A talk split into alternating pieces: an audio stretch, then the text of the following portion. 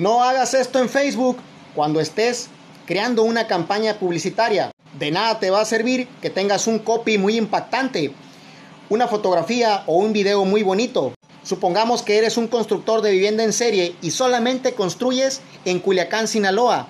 Y resulta que elegiste que esa publicación le llegue a todas las ciudades de México.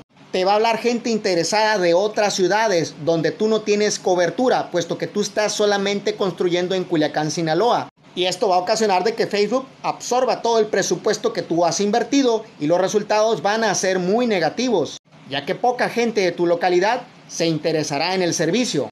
Por lo tanto, debes de segmentar la ciudad donde realmente tú tienes cobertura y vas a poder atender a esos clientes que te van a hablar interesados en tu servicio. Sígueme para más consejos.